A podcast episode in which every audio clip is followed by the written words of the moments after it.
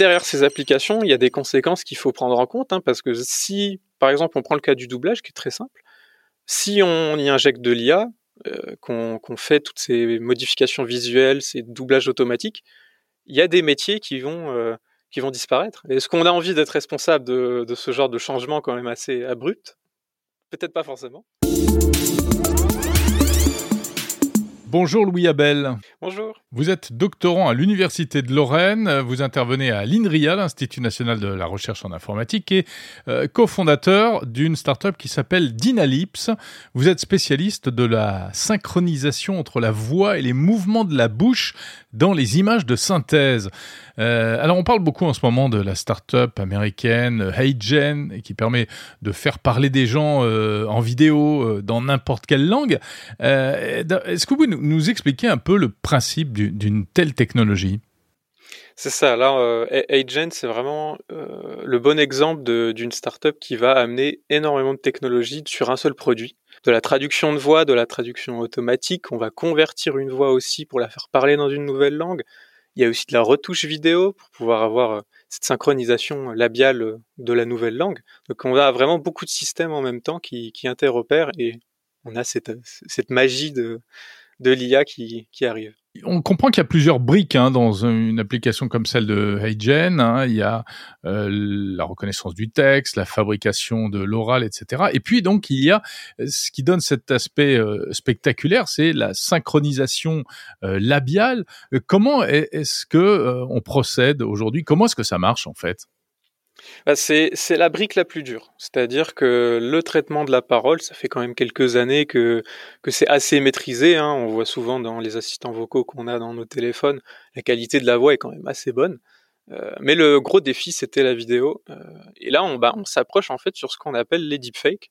C'est-à-dire, on va euh, générer des images pour remplacer du coup cette partie sur les lèvres et générer bah, des nouvelles lèvres qui articulent dans une nouvelle langue.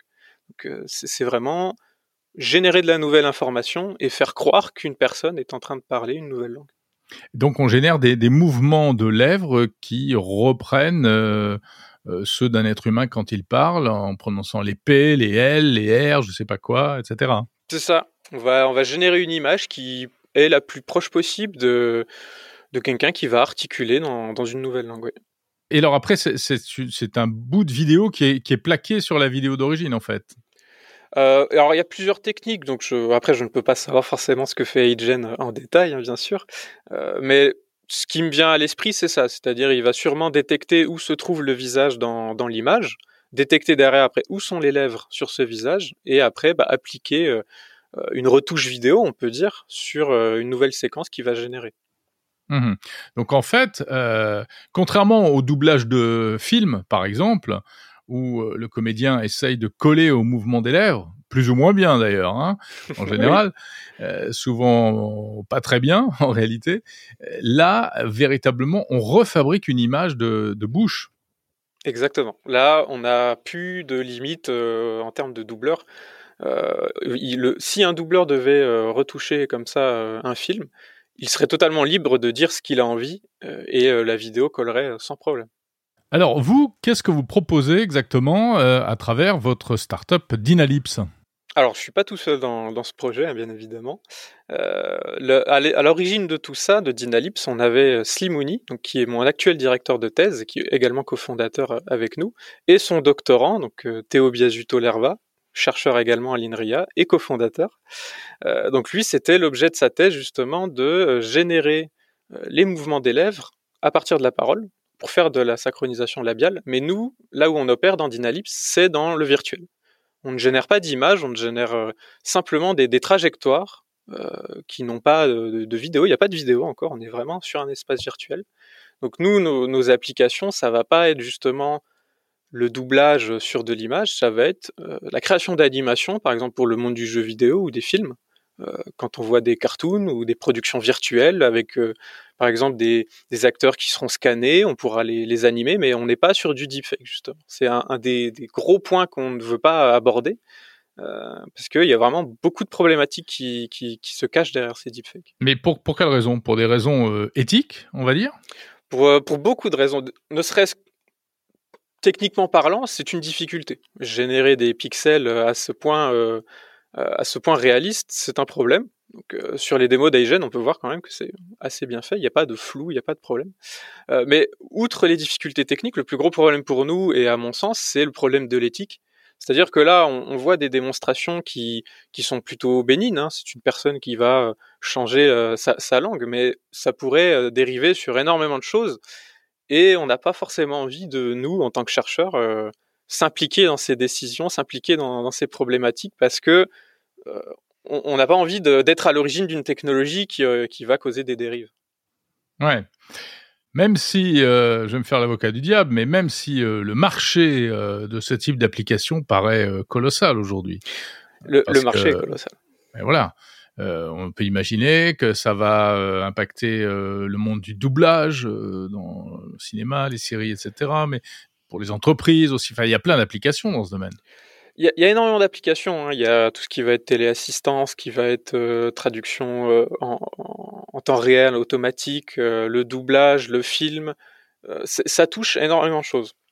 Ça, par contre, c'est des bonnes applications. C'est des, choses qui peuvent vraiment révolutionner la, manière des choses. Mais même derrière ces applications, il y a des conséquences qu'il faut prendre en compte, hein, parce que si, par exemple, on prend le cas du doublage, qui est très simple, si on y injecte de l'IA, euh, qu'on fait toutes ces modifications visuelles, ces doublages automatiques, il y a des métiers qui vont euh, qui vont disparaître. Est-ce qu'on a envie d'être responsable de, de, ce genre de changement quand même assez abrupt? Peut-être pas forcément. Mm-hmm. Euh, donc nous, notre décision qu'on a à Dynalib, c'est qu'on a créé une technologie qui permet de faire de la synchronisation labiale dans le monde virtuel, donc sur des personnages à animer. Mais cette synchronisation labiale, par exemple, elle est neutre on n'a pas d'émotion, on n'a pas de, colère, de tristesse, il n'y a pas d'intention euh, émotionnelle. Ce travail-là, il reste à l'animateur. L'animateur, c'est, on lui retire la tâche qu'il n'a pas envie de faire et on lui laisse là où l'humain peut s'exprimer, c'est-à-dire les caractères émotionnels. Euh, quelque chose qu'une intelligence artificielle peut difficilement copier ou prédire. Euh, D'accord. Quand vous dites l'animateur, ça va être l'animateur d'un personnage dans le cadre d'un jeu vidéo ou d'un film d'animation, par exemple. Voilà, c'est ça. Quelqu'un qui va devoir bah, dire que euh, à tel moment sur l'image, il y aura un sourire, il va faire tel, euh, il va parler avec telle euh, telle expression, tout ça, c'est quelque chose qui est soit fait manuellement, soit fait avec des outils tels que de la motion capture hein, dans des très grosses productions. Il y a toujours souvent un humain pour retoucher, affiner, corriger, et c'est souvent des choses qu'une IA pourrait faire, mais va pas le faire correctement. Euh, c'est-à-dire qu'elle ne sera pas assez euh, puissante pour, pour le faire proprement, vous voulez dire ou... Disons qu'elle va essayer de faire quelque chose de très générique. C'est pour ça que les démonstrations qu'on voit sur Eigen, ça marche bien, parce que c'est quelqu'un qui parle euh, de manière normale. Hein.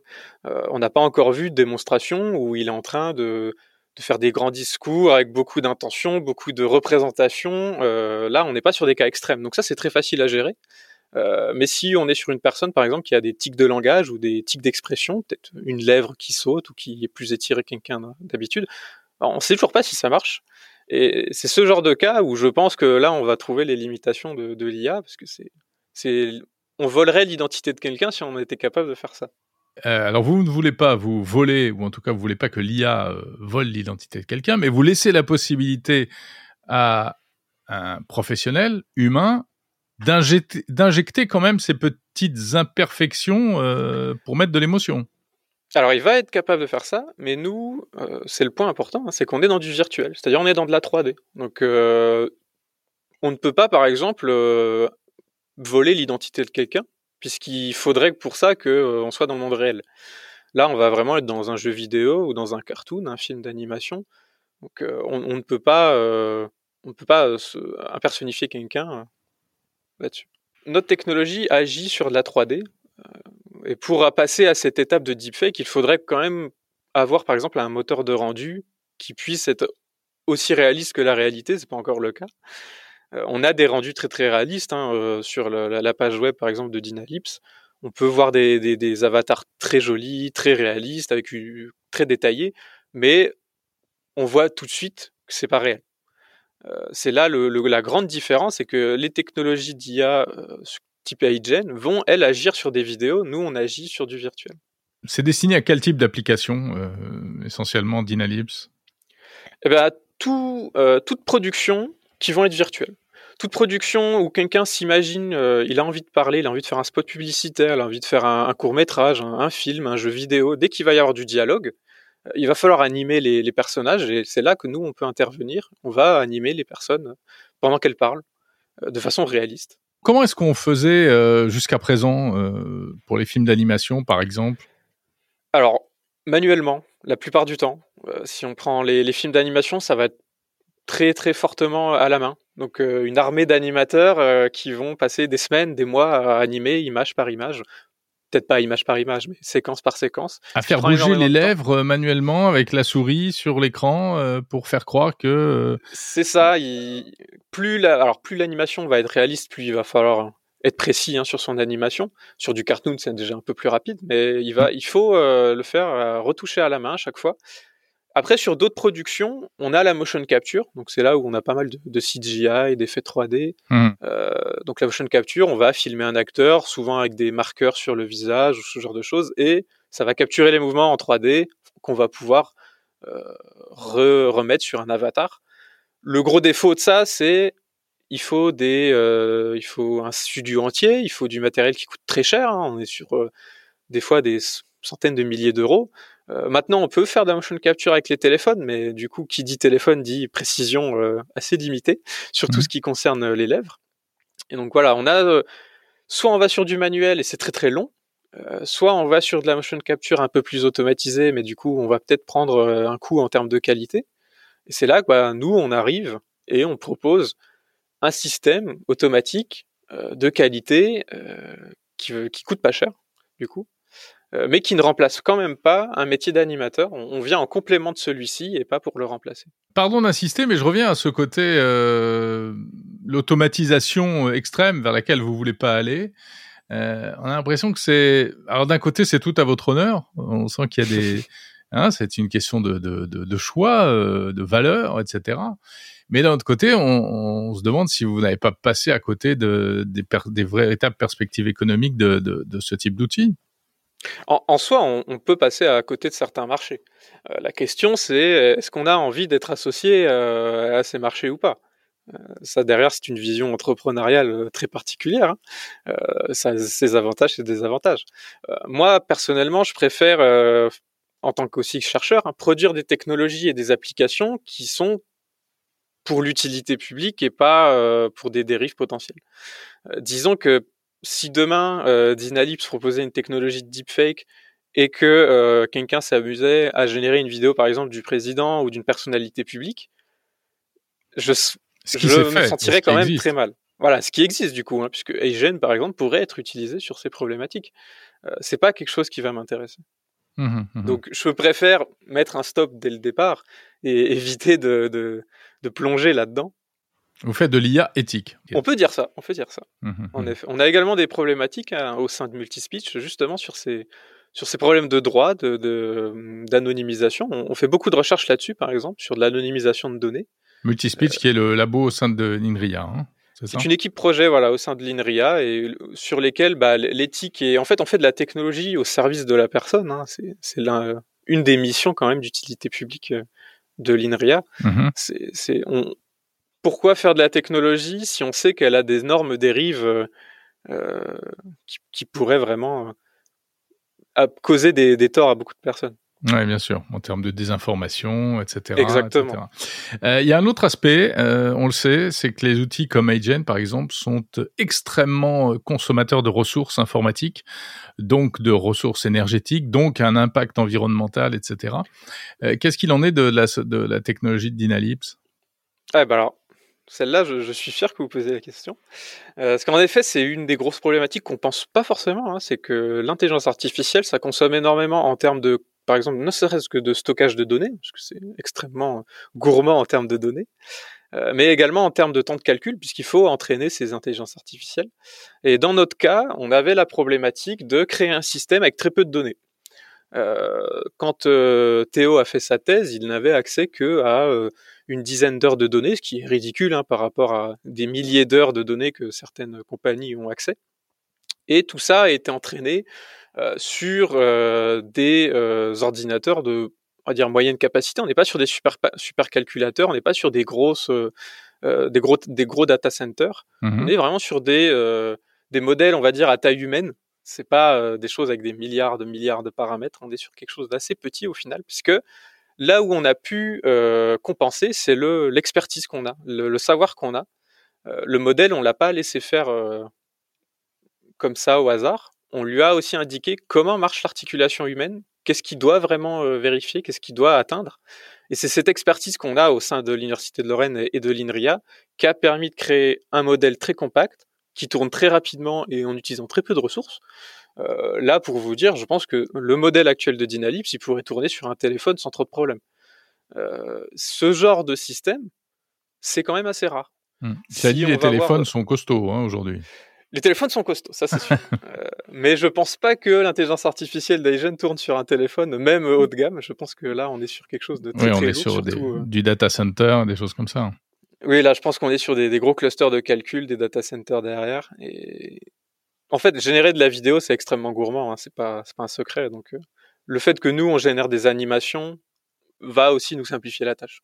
D'accord. Euh, c'est une problématique aussi qui qu'on prend en compte quand on quand on conçoit nos nouveaux produits, nos nouvelles recherches. C'est bah, est-ce que au final on n'est pas en train de faire une application qui va nécessiter euh, des dizaines de jours de calcul, des, euh, des, terminaux derrière euh, où il faut des ordinateurs entiers pour pouvoir faire tourner ça.